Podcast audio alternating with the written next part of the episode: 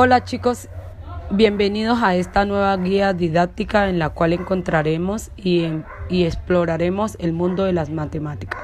Espero se diviertan en su exploración. Una expresión algebraica es una combinación de símbolos, letras, signos, como se muestra a continuación. Esta la podemos clasificar de acuerdo a la cantidad de términos que la conforman. Ejemplo, si es un término entonces se llama monomio, si son dos términos se llaman binomio, si son tres términos se llaman trinomios y así sucesivamente.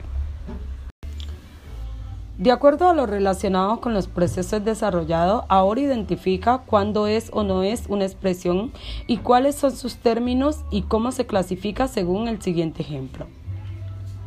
Vamos, tú puedes. Hola chicos, como les vengo contando, en matemática existen diferentes operaciones y podemos usarla inversamente, como se muestra a continuación. Ejemplo, ¿cómo creen ustedes que se puede probar una adición? Pues a través de una sustracción. ¿Y cómo creen que se puede probar una sustracción? Pues a través de una adición comprobemos lo siguiente.